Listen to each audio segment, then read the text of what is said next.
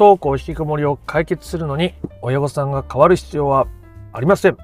どうも不登校引きこもり専門カウンセラーの曽太郎です。今回の配信テーマはお子さんの不登校引きこもりを問題解決するときに親御さんが変わる必要はないんですよ。という話をしていきたいと思います。これは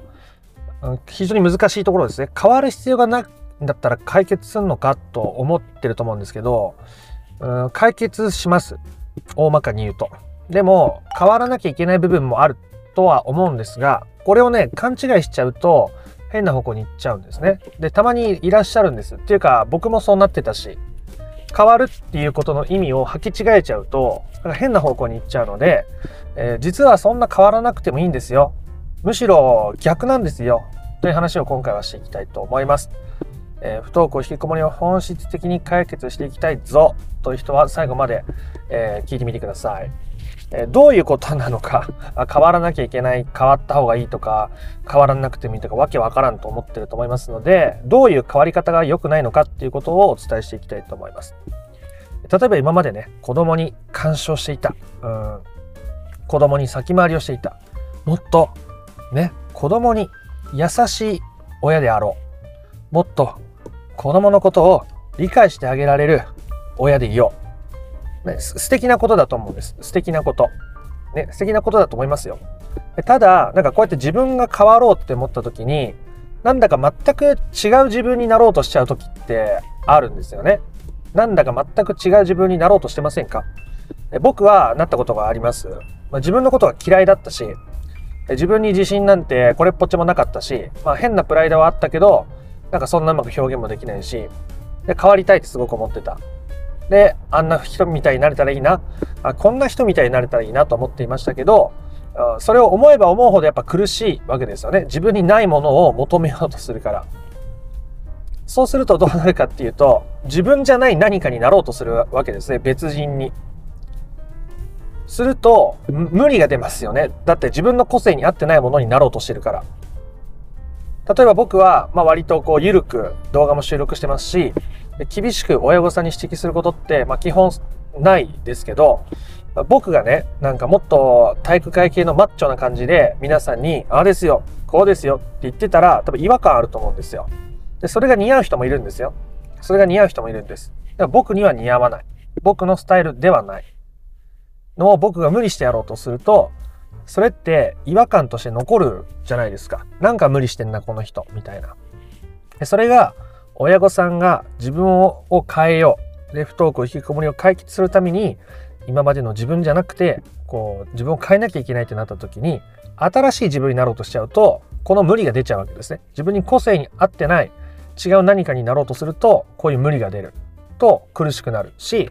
子供に見透かされるわけです。子供に見透かされるってことは、あなたが変わったことが本質的なことじゃなくて、子供にそれが見透かされて、子供にも伝わりづらく、不登校引きこもりが解決できなくなってしまうということを指しますね。なので、あなたが変わるってじゃあ、どういうことなの？私が変わるって何がどう変わるのが変わるって本当に本質的な解決につながる私が変わるってことなの？っていうことをここから話していきたいと思います。僕は常々、え自分を受け入れることが大事だ。自分を大切に扱うことが大事だ。自分を尊重することが大事だ。自分を尊重できてないし、自分を大切にできてないし、え、そんな自分のことを受け入れられてない人に、人のことを受け入れたり尊重したり大切にすることなんて無理です。と言ってますね。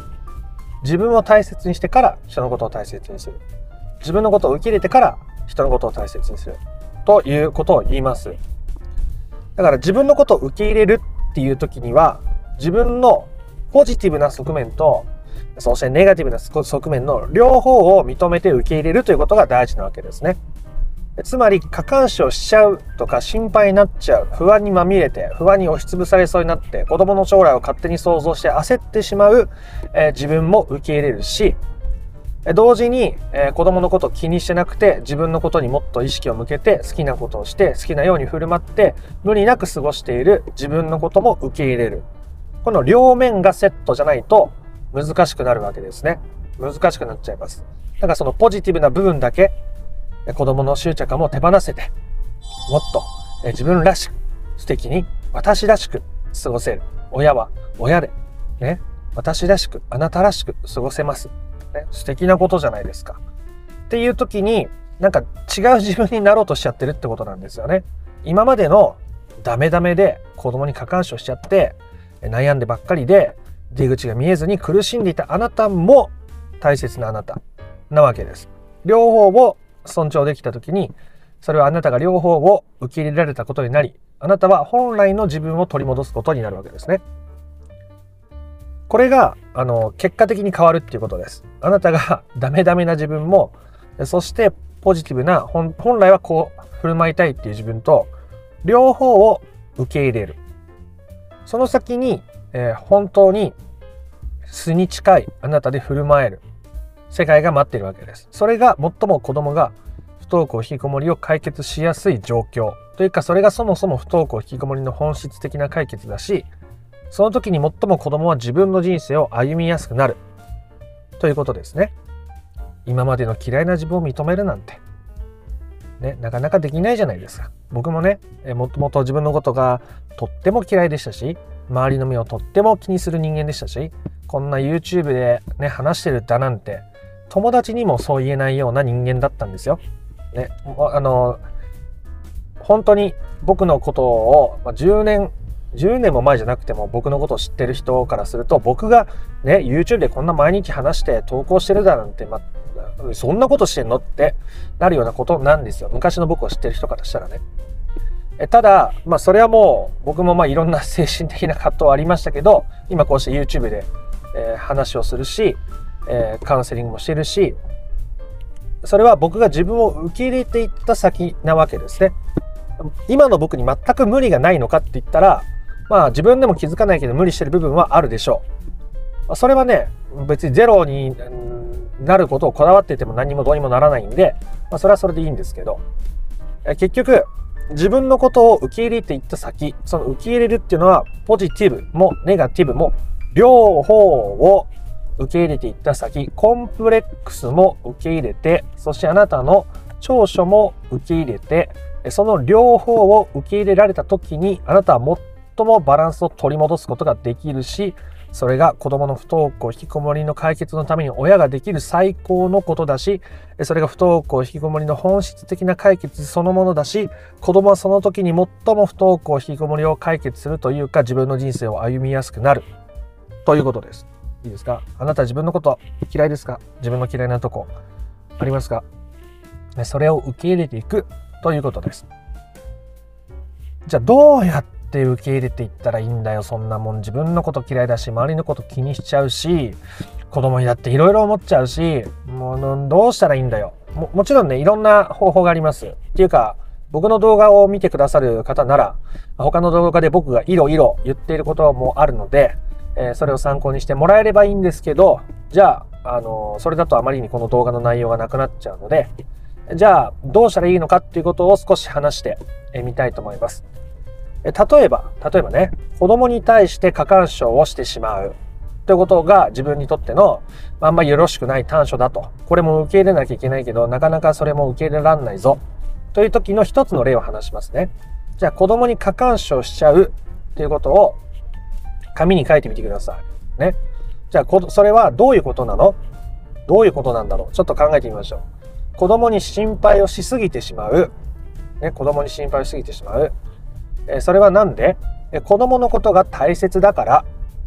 子供のことが大切だから。じゃあなんで子供のことが大切だとそういうことするの？それが自分にとっての愛情表現だし親としてできることだと思っているから。ですね、まあ、ほとんどの場合がそうです。でそうやって書き出すとわかるじゃないですか。自分は子供のことが大切だから子供に過干渉している。それが愛情だと思っているから。ですね。で過干渉は手放したいじゃないですか。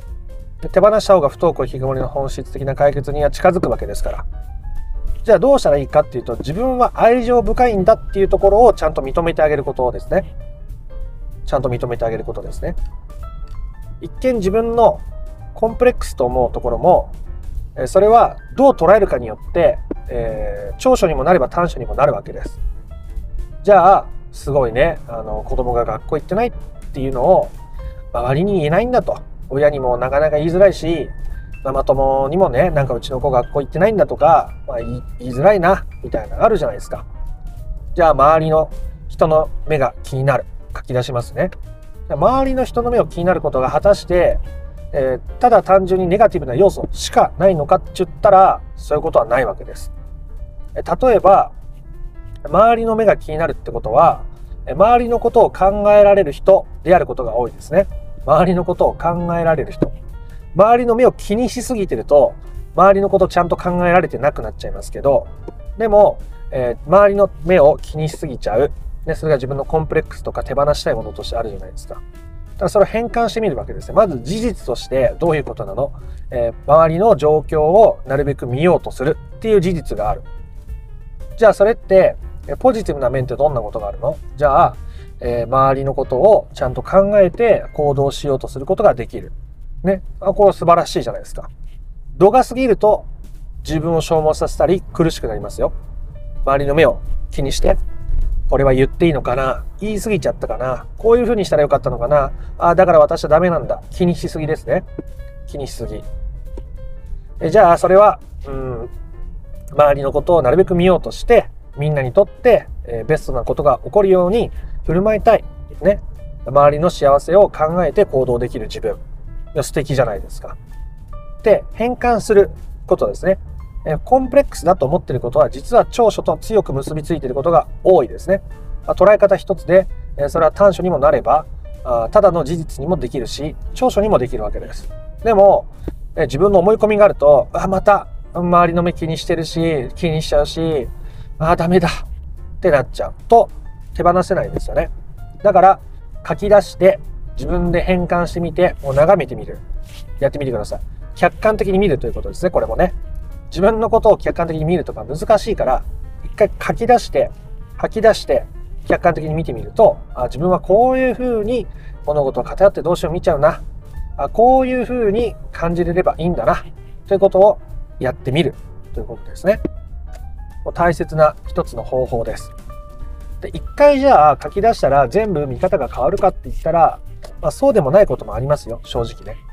でもそれを繰り返してやっていくこと。繰り返してやっていくこと。じゃあ周りの目が気になる、えー、周りのことをなるべく見ようとしている、えー、周りの幸せも考えてる自分が出てきたとしたらまずそれでその時はねあこういう自分もいるんだ。あそっか周りの幸せを感じられるとか考えようとしてる自分って素敵だなとか喋ってみることですね。口に出してみること。そしたらねまたね1日後2日後3日後ねなんか職場で学校の話題が出ててああなんか参加したくないなうち自分の子供の話なんかしづらいな周りの顔顔色気にしちゃうななんか話雰囲気暗くしてもあれだしなんか言われたら嫌だしって思った。ね。たら、その書き出したやつまた見てみる。あ、確かに周りの目を気にしてる。それは確でも周りのね、雰囲気を壊したくないっていう気持ちもあったし、うん、まあ、周りのことをなるべく見ようとしてる自分もいるんだな、みたいに、こう、だんだん自分の、えー、ネガティブな部分にしか目がいってない部分を、ポジティブな部分も見るということ、両方見るのが大事だって言いましたね。片方だけしか見ないと、すごく変な方向に行っちゃうので、両方見るということを意識する。で、繰り返していく。今までの自分の価値観を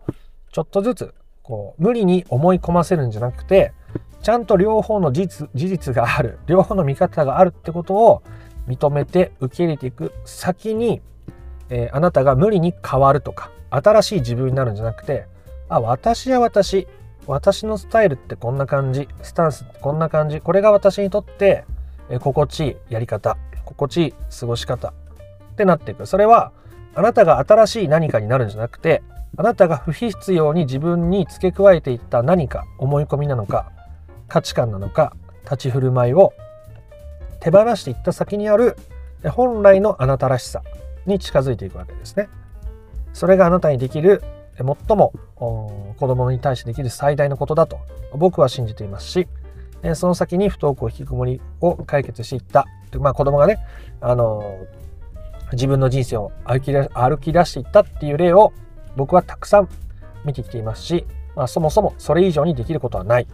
ので、えー、それに取り組んでいく新しい自分になるんじゃなくて今まで溜め込んできた自分にふさわしくないもの自分を守るためにえ作ってきたいろんな武装していた自分を手放していくことをしていく先に、えー、そういうことが起きてくるということでございました。え、今回の話が良かったなとか面白かったなと思った方は、いいねやコメントしてみてください。不登校引きこもりの解決法について順序立てて知りたい人は説明欄の URL から公式 LINE に登録してみてください。そちらから不登校引きこもり解決のための三種の神器という動画セミナーを無料でプレゼントしております。え、そしてチャンネル登録もよかったらしてみてください。え、不登校引きこもりの解決、あなたにとって本質的な解決が訪れることを心から願っております。えー、また別の配信でもお会いしましょう。ありがとうございました。嘘太郎でした。